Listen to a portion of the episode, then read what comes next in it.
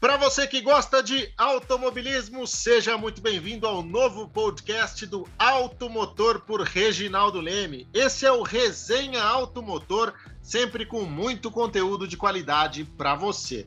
Eu sou o Thiago Mendonça, editor do Anuário Automotor, do canal do YouTube e agora também com você no nosso podcast. E aqui comigo, claro, ele, uma das lendas do jornalismo brasileiro e também o jornalista com mais experiência na cobertura da Fórmula 1, Reginaldo Leme. Tudo bem, Regi? Tudo bem, Tiago. Tudo em ordem. Que legal, Regi. Essa é a nossa primeira temporada do Resenha Automotor e vai ser uma grande homenagem também aos seus 50 anos de Fórmula 1. A gente vai poder abrir aí o baú das melhores histórias com os fãs de automobilismo aqui, saber um pouco mais da sua trajetória, o que você viveu com os pilotos brasileiros, os pilotos estrangeiros. Então vai ser muito bacana. E para começar, nada mais justo do que a gente falar daquele que abriu as portas da Fórmula 1 para o Brasil, o Emerson Fittipaldi. Antes de seguir com a nossa conversa, quero dizer que quem nos apoia nesse podcast é o Banco BRB que está presente em mais de 5 mil municípios pelo Brasil e que vem deixando sua marca como um dos principais patrocinadores do automobilismo brasileiro.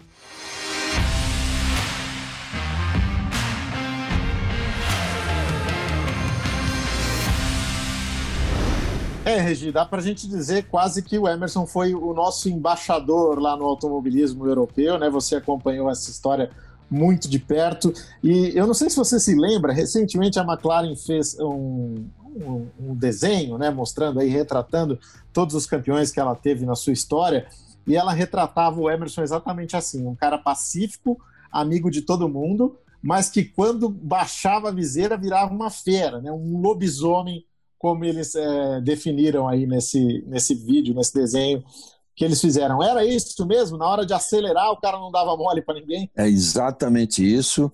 O maior amigo que ele teve na Fórmula 1 foi o Jack Stewart, e ele entrou na Fórmula 1 tendo o Jack Stewart praticamente como ídolo, né? E no ano seguinte, eu me lembro de uma corrida já em Buenos Aires até, que o Severo fazendo jogo de equipe com o Stewart, e o Stewart fazendo jogo usando o Severo, não? aquela fúria do Emerson atrás, com o braço levantado, em plena curva, assim, braço levantado para o Severo, tipo assim, cara, é, prometendo briga no, no de, de, braço, sabe? E uhum. ele passou o Severo e depois passou o Stewart. É, esse era uhum. o Emerson, ele sabia. Fora saber exatamente o momento de dar o golpe, né? Uhum. Ele não, dá, não dava golpe sem, sem ter a certeza de que ia dar certo. É, e isso o levou não só a vencer corridas, mas a gente tem que abordar isso também e de uma forma muito crua a sobreviver né, no esporte, porque era um esporte é, muito cruel, em que eles perdiam 30% dos amigos que começavam a temporada. Então o Emerson sempre foi um cara extremamente veloz, mas consciente, né? Vocês notavam isso nele? Sim, ele, ele falava muito disso, né? É, eu me lembro assim, uma das primeiras, ah, acho que a primeira corrida que eu fiz, ali, aliás, acho, com certeza, a primeira corrida que eu fiz dele era uma corrida em Brands Hatch que não valia pelo campeonato, aquela Daily Express Trophy que, o, que os uhum. ingleses tinham, né? Uma corrida é, era uma, era uma, era uma pré-corrida de Fórmula 1, três meses antes do, do Grande Prêmio verdadeiro, então. E eu me lembro ali, ali foi o primeiro contato, a primeira corrida minha com o Emerson. Eu tinha feito esse primeiro contato dias antes em Londres. Fui, fui para lá de carro com ele, essa coisa toda. E ele foi para trás do box comigo e mostrando assim uma curva lá no fundo. Ele falou: olha, ali eu estava é, prestes a. Eu estava estreando, estava no meu, no meu começo, era 71, né? Eu estava no começo da, da minha carreira na, na, Fórmula 1, que foi em 70, mas eu estava no meu começo, em 71. Ali, o, o Joe Seifert morreu queimado. Então, então ele falou: a gente sabe do, dos riscos, a gente toma, tenta tomar muito cuidado, mas é, eu sei que eu, eu optei por uma coisa em que no começo do ano a gente faz aquela foto todo mundo junto e não sabe quem vai estar junto no, no final do campeonato. Né? Isso motivou o Thiago, mais lá tarde, lá mais, mais para frente, quando ele ganhou o título mundial lá em Monza, ele, a gente, a gente teve uma pequena, porra, pequeníssima recepção no, no, na sede do Instituto Brasileiro do Café em Milão, né? Era então dirigida pelo Joffre Rodrigues. O Joffre Rodrigues era, era filho do filho de Nelson Rodrigues. O Joffre Rodrigues dirigia o, o IBC e imagine, a Fórmula 1 é, ela já tinha um glamour bacana, né, nos anos começo dos anos 70 e tal, mas não tinha essa coisa que depois, logo depois ela veio a ter de uma conquista de um título, por exemplo, hoje é uma festa. Sai de lá, vai a equipe inteira para uma festa, uma coisa grande. E nós tivemos uma recepção lá que tinha é, o Jofre, o irmão dele que estava ali, pai e mãe do Emerson, o Wilson, o Emerson, e nós brasileiros que estávamos lá, que eram eh, dois ou três radialistas, eu, Sérgio Cavalcante de jornal e o Janus Lengel de jornal, né? Globo, JB e Estadão, e só, e só, uhum. Sabe? E assim, era um, tomamos lá um champanhezinho, tomamos, comemos um bolinho, então um negócio assim, de, de, sei lá, das nove às onze da noite no máximo, então, e ali aconteceu uma conversa do, do Emerson com o Wilsinho e com o pai dele, que eu só vinha saber muito depois, mas muito depois, já no meu programa Linha de Chegada, a gente gravando com a família Fittipaldi inteira lá, no, aliás, no flat onde o, o Barão, o Wilson morava, né? a gente reuniu todo mundo, já o Christian, já, já o Pietro Fittipaldi correndo, imagina, as outras, Enzo e, e o Emo, agora nem pensar, né? O Emo nem existia, né? uhum. nem tinha nascido. Então a gente reuniu o clã todo lá e ali eles falaram ao vivo no meu programa que naquela noite o Emerson, aquele finalzinho de noite, virou-se para o Wilson e para o pai e falou que, que acho que ia parar. Uhum. Cheguei onde eu queria, eu acho que eu não vou continuar. É, a gente vai.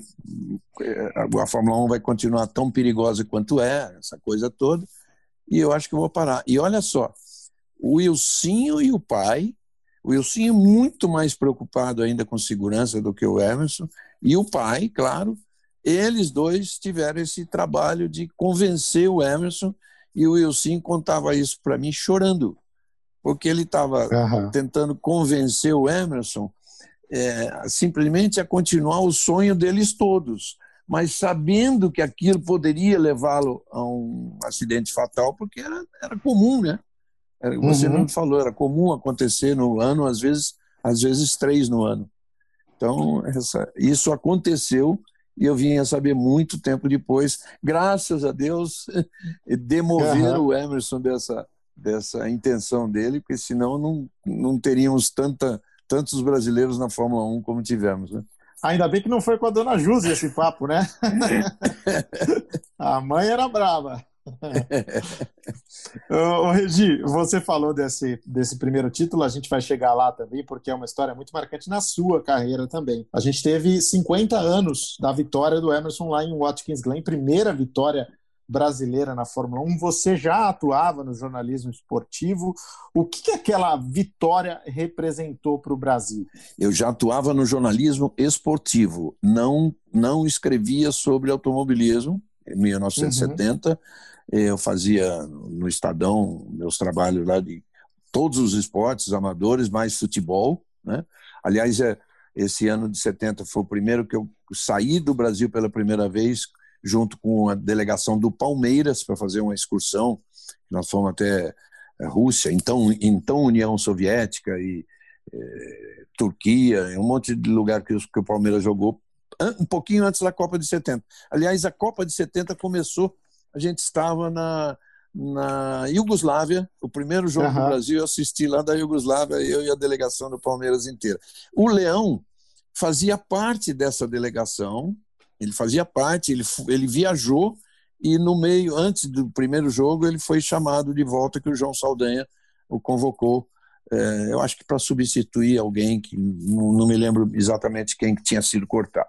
Mas, enfim, é, em 70, eu me lembro, olha só, a gente não tinha transmissão de televisão, né?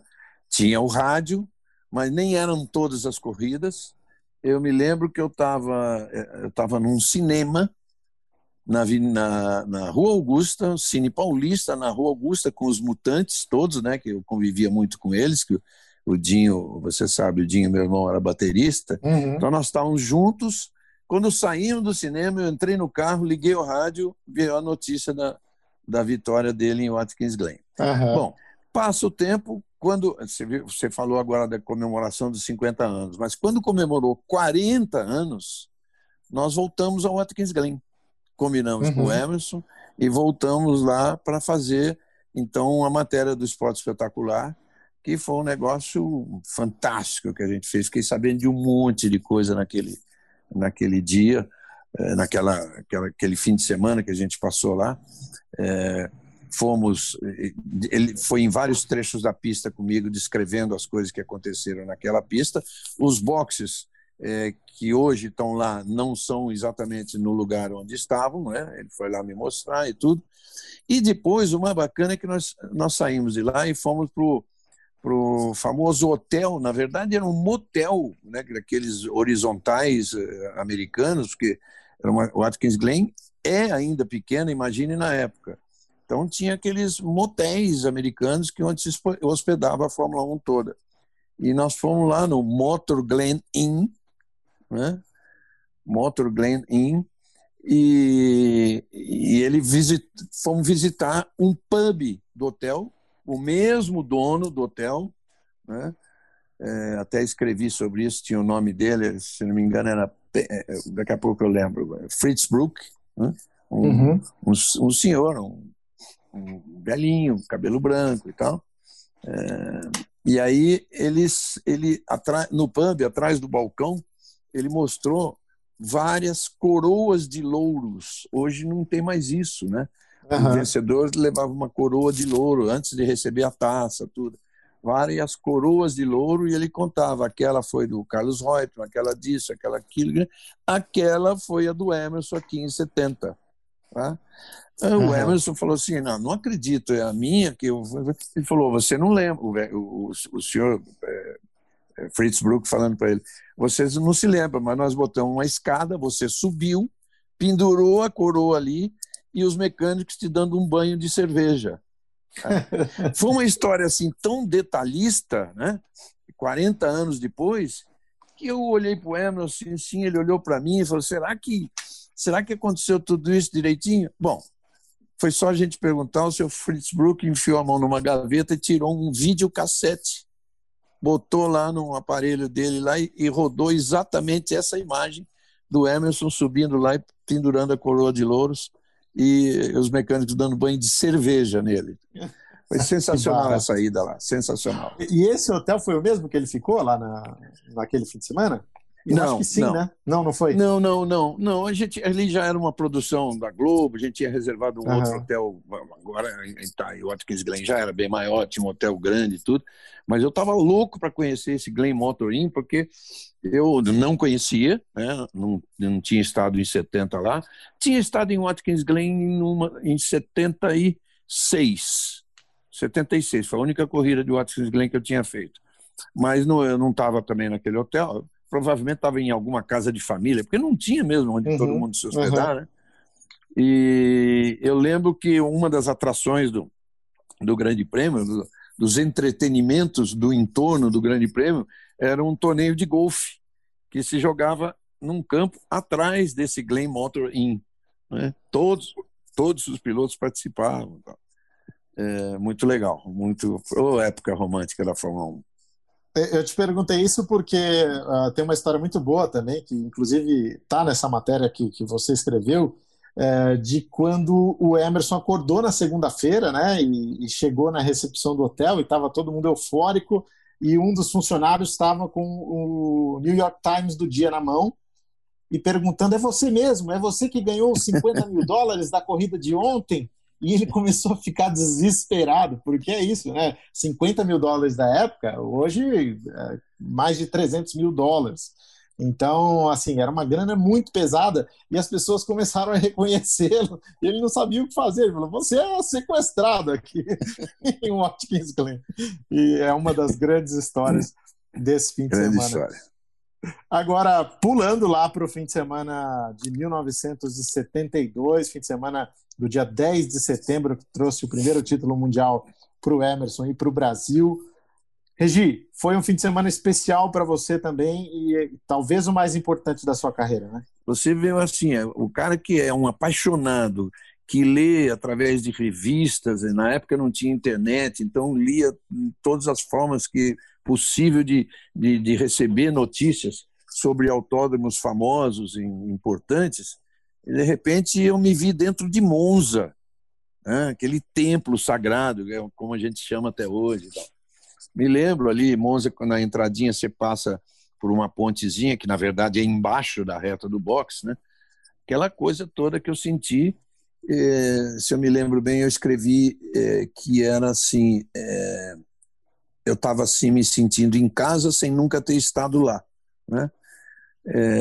E aí eu fui perceber que na verdade o que eu estava sentindo era o peso da história, de toda aquela história que eu amava, que eu lia quando podia, quando, quando podia, da onde podia, né? E que é o que eu estava sentindo ali naquele momento. E foi um fim de semana super especial, o Emerson dando toda a atenção para a gente. Nós, os únicos jornalistas de imprensa escrita eram, eram eu pelo Estadão, o, o Sérgio Cavalcante pelo JB e o Janus Leng pelo Globo. E tinha, na época, os, começaram a aparecer os radialistas. Né? Então, a Band mandou um, tinha o, a Jovem Pan com o Wilson Fittipaldi, e a Band mandou um narrador para fazer. Mais tarde, eu não lembro se eles estavam já nessa corrida, mas mais tarde duas rádios gaúchas passaram a cobrir também. E teve uma época que a gente era um, nossa, um número de jornalistas brasileiros imenso mesmo. E tudo tudo que, que aconteceu com o Emerson, desde a nossa chegada a Milão, é, lógico que em hotel separado, ele foi lá para o hotel chique dele, o hotel, eu lembro que o hotel em frente em Monza, inclusive, é, o hotel, nossa, é um hotel que cada vez que a gente passa lá também me lembro, um hotel numa esquina bem em frente Monza, e eu fiquei no centro da cidade. Aí com o Sérgio Cavalcante, repito, não tinha internet. De repente o Sérgio recebe uma notícia, eu acho que de alguém do Brasil, do JB, que ligou para ele e falou: olha, tem uma agência de notícia aqui dizendo que, que o caminhão da Lotus levando os carros para a corrida capotou na, na, na, nas imediações, na tangenciale, né, que é, tangenciale são as marginais lá de, de Milão, capotou e os carros estão jogados pela, jogados pela estrada. Imagine que loucura, a gente saiu correndo para tentar achar, sem saber direito onde era esse lugar. Tal. Mas aí foi um negócio sensacional, porque o, eu acompanhei tudo lá com o Emerson, aquela coisa toda, tiveram que trazer chamar carros da, trazer carros novos da Inglaterra, né? Por via não tinha não tinha como vinha tinha assim via rodoviária mesmo não tinha uhum. não existia a foca que hoje tem todo esse esquema de de, de alugar. É. jatos de transporte aéreo e tal e ficaram esperando esses carros e era uma quarta-feira deu tempo para chegar até sexta mas aí teve que fazer toda aquela montagem do carro na sexta-feira em Monza as garagens de Monza não eram. Nossa, que diferença, meu Deus do céu. Hoje, hoje a área do, do paddock enorme, com aqueles motorhomes, aquelas coisas todas, as garagens de Monza eram umas casinhas que aparecem muito no filme Grand Prix, o famoso filme filme do, do John Frankenheimer, feito nos anos, no final dos anos 60, comecinho dos 70 até, que é um, até hoje o melhor filme de Fórmula 1 já feito na vida e umas casinhas, e lá a montagem da Lotus. Então, eu assisti toda essa montagem. Quando chegou no domingo, no domingo da corrida, uma hora antes da corrida, o, o carro apresentou um, um vazamento no tanque de gasolina que não, teoricamente não tinha como consertar para a corrida. Né? Eles tiveram que desmontar o carro todo. Aí isso eu dentro ali daquela garagenzinha, o Emerson com a mão na massa ali, tirando o tanque, puxando o tanque, tirando o parafuso, tirando chave de fenda na mão. É, que correria bacana para eles conseguirem largar e tal. E aí aconteceu que o, o Barão, o Wilson, me convidou para ir lá na cabine, para ficar junto com ele na cabine da Jovem Pan. Então aí você atravessa um outro túnel um túnel para pedestre, que é também embaixo da reta, bem em frente ao pódio, e sobe a, a tribuna principal, coberta, e lá em cima, lá no alto de tudo, tem as cabines de rádio e TV. Então lá eu me coloquei para assistir essa, essa para assistir essa corrida ao lado do, do Barão, sem imaginar que, imagine, muito tempo depois eu viria trabalhar na televisão e aquelas cabines se tornariam uma coisa tão familiar para mim, tão familiar. Eu tenho uma lembrança delas agora aqui visualizando na minha frente exatamente como eram as cabines, como são até hoje. Então tudo isso é parte da história. Bom, antes da gente seguir aqui com o nosso papo, quero te fazer uma pergunta, Regi. Você já tem a sua conta BRB? Como é que a gente pode fazer para se tornar um cliente do BRB? Eu tenho e acho espetacular. Pois é, pessoal, o BRB está cada vez mais ágil, eficiente e moderno.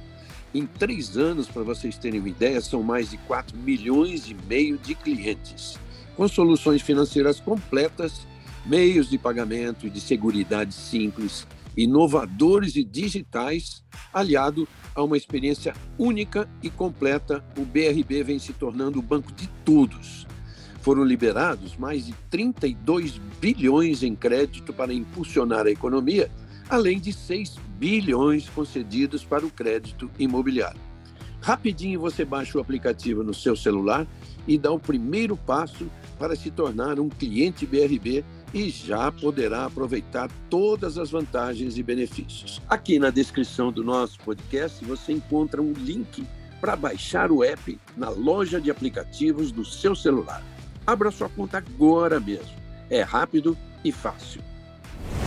Agora eu queria falar um pouquinho da questão do Emerson como um cara que, ao longo da carreira, nunca teve medo de assumir é, diferentes propostas. Né? Então, num determinado momento, ele tinha uma equipe McLaren que não era a McLaren que a gente conhece hoje, e mesmo assim ele foi lá, construiu o time ao redor dele e ganhou o título mundial. Ponto.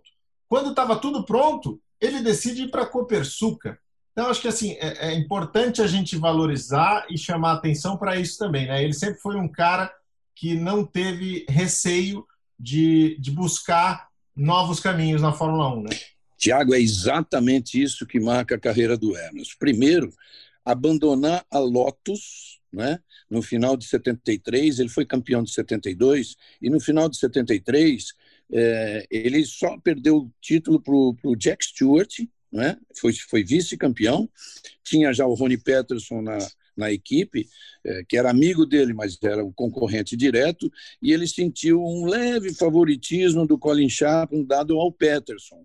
Aquilo deixou ele bem magoado, aquela coisa toda. E ele foi pro, ele morava em Lausanne e a sede da Philip Morris mundial, então embora fosse americana, a sede europeia, eu acho que a sede mundial era em Lausanne, e o Emerson morava lá. Eu conheci muito esse, esse diretor da, da Philip Morris em Lausanne, o John Hogan, né? e a gente e o Emerson tinha um contato bom com ele. Bom, simplesmente aconteceu o seguinte: a, a Philip Morris, através da marca Marlboro, que era patrocinadora da equipe BRM, né? que era uma equipe de média. Né? Na época, não, a, legal é que a Fórmula 1 não tinha assim equipe ruim, ela tinha as melhores e as médias. Então, a Marlboro procurou o Emerson, procurou o Emerson, e eles fizeram várias reuniões e chegou-se chegou à seguinte conclusão: Emerson, escolha o time e nós estamos juntos. Bom, aí foi um. Foi, eu queria, não queria estar na pele dele na época, porque é, tirando a Lotus que ele não ele não ele tinha estava deixando tinha a Tyrrell campeã do mundo tinha a McLaren que não era ela era uma equipe com um potencial maravilhoso mas não era top né é, enfim tinha outras equipes que ele procuria é, poderia escolher e tal mas aí é que eu te digo o quanto o Emerson é um cara iluminado iluminado ele assim pensou dois, três, quatro dias, não precisou mais do que isso. Ele falou: não, é a McLaren. Sugeriu lá para Philip Morris, fecharam com a McLaren. Ele escolheu o segundo piloto, e escolheu o Danny Hume, que era um cara que já tinha sido campeão do mundo, mas era um cara assim bom, forte, rápido, mas que não ia atrapalhar os planos deles de ser ele o líder da equipe. E lá foram ele, 1974, não deu outra, campeão do mundo. Né? É, foi sensacional. Você vê que eh, o cara escolheu o lugar certo para ir. Bom, passa o tempo, como você falou, cara é campeão em 74, vice-campeão em 75, prepara o carro para ganhar o campeonato em 76, mas toma a decisão, é, essa, essa toda baseada na, no idealismo dele, do irmão Wilson, de vir defender a equipe brasileira, que ele sabia que ele não ia mais, durante um bom tempo, ele ia preparar um carro para ganhar corrida no futuro, mas durante um bom tempo ele não ia ganhar corridas e muito menos lutar por campeonato. Então, outra decisão arrojada dele, é, foi bacana, isso tudo faz parte da história, muito legal, é, mas deixou um carro prontinho na mão do James Hunt para ser campeão do mundo, em 76. Verdade. Verdade. E, e, aí tem as outras. Bem. É, é, E aí tem aquelas outras decisões que você falou, é, de, de chegar, é, de tentar ainda fazer a equipe dele, Fittipaldi, sobreviver na Fórmula 1, mesmo depois de perder o patrocínio da Copersuca, de perder depois o patrocínio da escola, aí ter que assim retalhar o carro com pequenos patrocinadores para sobreviver. Ainda assim, foi quando ele trouxe o Chico Serra, né, para dar, que, que era a meta dele, o objetivo dele, para dar, continuar dando oportunidade a novos pilotos brasileiros na Fórmula 1. Ele já tinha usado Alex Dias Ribeiro e Ingo Hoffman, e, e trouxe o Chico, mas enfim, era de fato era o fim, era o fim, por mais que ele tentasse. Eu me lembro uma entrevista que eu fiz com ele em Jacarepaguá, é, no último ano, e falando mais ou menos disso, cara, ele praticamente chorou a entrevista toda. Mas era isso. E aí, aí, Tiago, é, aí foi um, olha, olha que fase que o Emerson viveu. Voltou para o Brasil, não tinha o que fazer, né? Era um, era um bicampeão mundial de Fórmula 1. Tá, ponto. Voltou para o Brasil, entrou numa categoria chamada Fórmula Fiat, que não era uma fórmula, chamava Fórmula Fiat, mas era o, o, o Fiat 147, o primeiro, é, o primeiro modelo que a Fiat fabricou no Brasil. E ela tinha uma categoria muito bacana de turismo, com os carros assim bem fracos para quem tinha fracos em termos de potência para quem tinha corrido numa Fórmula 1 e sido campeão do mundo, mas era uma categoria que tinha 40 carros competindo. O Emerson, olha a humildade do cara, ele foi competir de Fiat 140, Fiat Uno 147. Fez esse campeonato.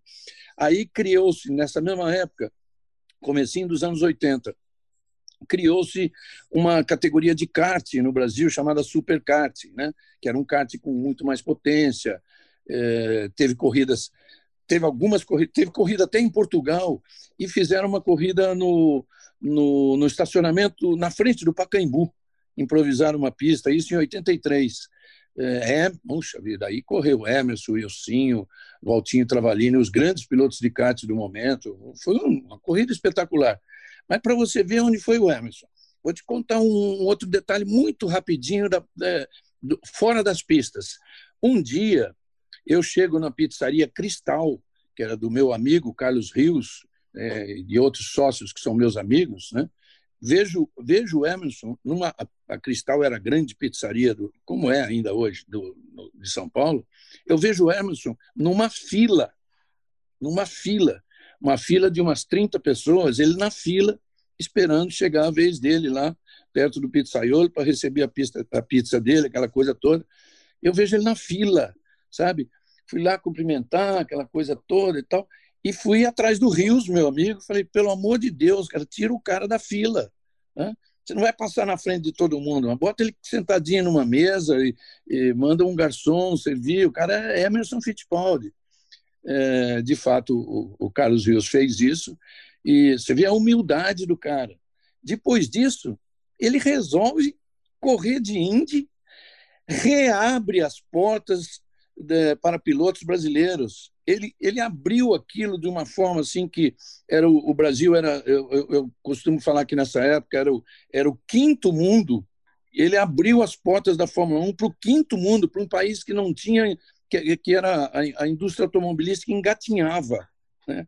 e chegou a campeão do mundo e na, na esteira dele foram outros pilotos o, o, o, o neto dele o, Pietro Fittipaldi é o 32 segundo terminou essa fase da Fórmula 1, ele reabriu essa porta agora no automobilismo americano. Né?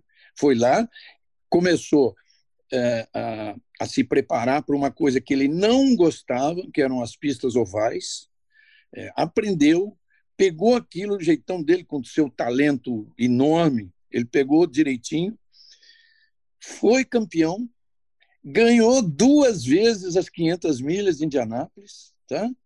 É, depois sofreu aquele acidente em 95, continuou correndo um pouquinho e, e parou. Só que na esteira dele, a Fórmula Indy chegou a ter 11 pilotos brasileiros. Né? E até hoje tem lá os brasileiros representando. Então, o Emerson não tem o que falar. Ele é o grande nome da história do nosso automobilismo. É, Regi, e eu pego carona nisso que você falou de abrir as portas para os brasileiros na Indy.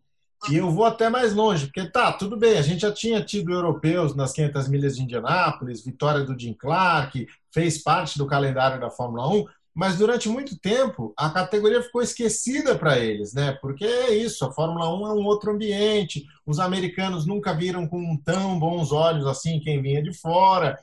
E depois que o Emerson chegou lá, a gente viu essa, essa chegada de pilotos europeus mais forte, né? A gente teve aí Nigel Mansell indo para lá, depois o próprio Alex Zanardi é, reconstruiu carreira lá. Então, eu acho que não é exagero a gente dizer que também para os pilotos europeus, essa ida para o Emerson acabou abrindo e pavimentando um caminho, né? Puxa, é verdade. Você lembrou bem. Ele, ele quebrou um paradigma é, que é próprio dos americanos, né? como existe até hoje na NASCAR, mas existia na Indy também, de que isso aqui é uma categoria de americanos. Né? Ele não, ele não só abriu as portas para os brasileiros, eu cheguei, comentei com você que até chegamos a ter 11 numa mesma temporada, não é 11 no total, numa mesma temporada chegamos a ter 11, é, mas abriu para o resto do mundo. Tanto que os europeus foram lá e começaram, começaram a ganhar os campeonatos dos americanos, né? tirando os títulos da boca deles. Né? Mas, enfim, é hoje a Indy, a Indy cresceu e se tornou realmente mundial a partir disso. Bom, Regi, sempre muito legal bater esse papo de automobilismo com você. Espero também que os nossos amigos aí tenham gostado desse primeiro episódio. E eu já deixo aqui a dica, hein? Acompanhem o Automotor por Reginaldo Leme nas nossas redes, no Instagram, arroba automotor.esp, automotor.esp, no Facebook, Automotor por Reginaldo Leme, assim como também no nosso canal no YouTube. Contem pra gente o que vocês acharam desse primeiro episódio da temporada, quais as histórias do Regi que vocês gostariam de ouvir por aqui, só deixar o seu comentário lá no nosso Instagram, tá bom? Sempre contando com o apoio do Banco BRB. Chegou a hora de abrir sua conta de maneira digital. Baixe o app BRB Mobile e conheça todas as vantagens de ser cliente BRB.